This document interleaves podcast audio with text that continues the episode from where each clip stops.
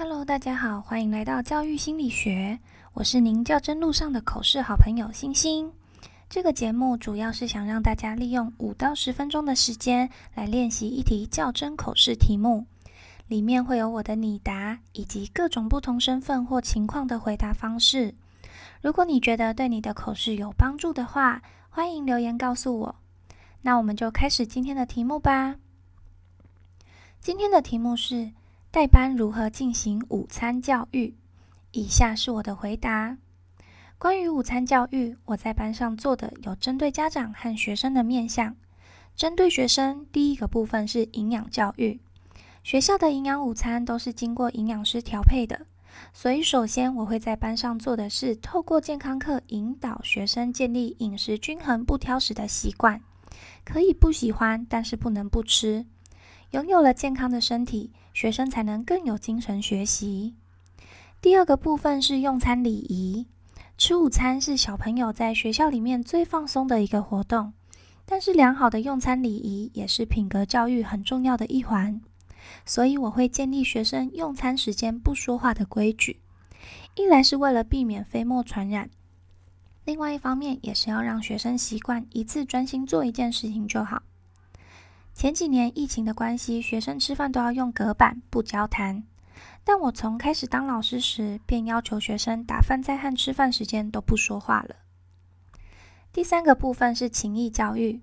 我们每天吃的饭菜都是农夫辛苦耕作的成果。我认为学生不仅应该学习在吃饭时间不挑食、不讲话，也需要练习感恩辛苦的农夫。而我们能做的小小感恩举动，就是不浪费。在我的班上，学生吃多少便装多少，养成吃饭不浪费的习惯，扩展到生活中也是一样的。我们要学习感谢我们拥有的，进而去珍惜。那针对家长的部分，首先我会在班亲会时跟家长说明我的午餐教育理念是不挑食、不说话、不浪费。若家长愿意的话，也希望家长在家里能给孩子这样的习惯。第二。我会将每个月的菜单传给家长，跟家长确认当月菜单是否有学生不能吃、会过敏的东西。如果有，会请家长提前告知我，也请家长提醒学生当天要注意不要误食。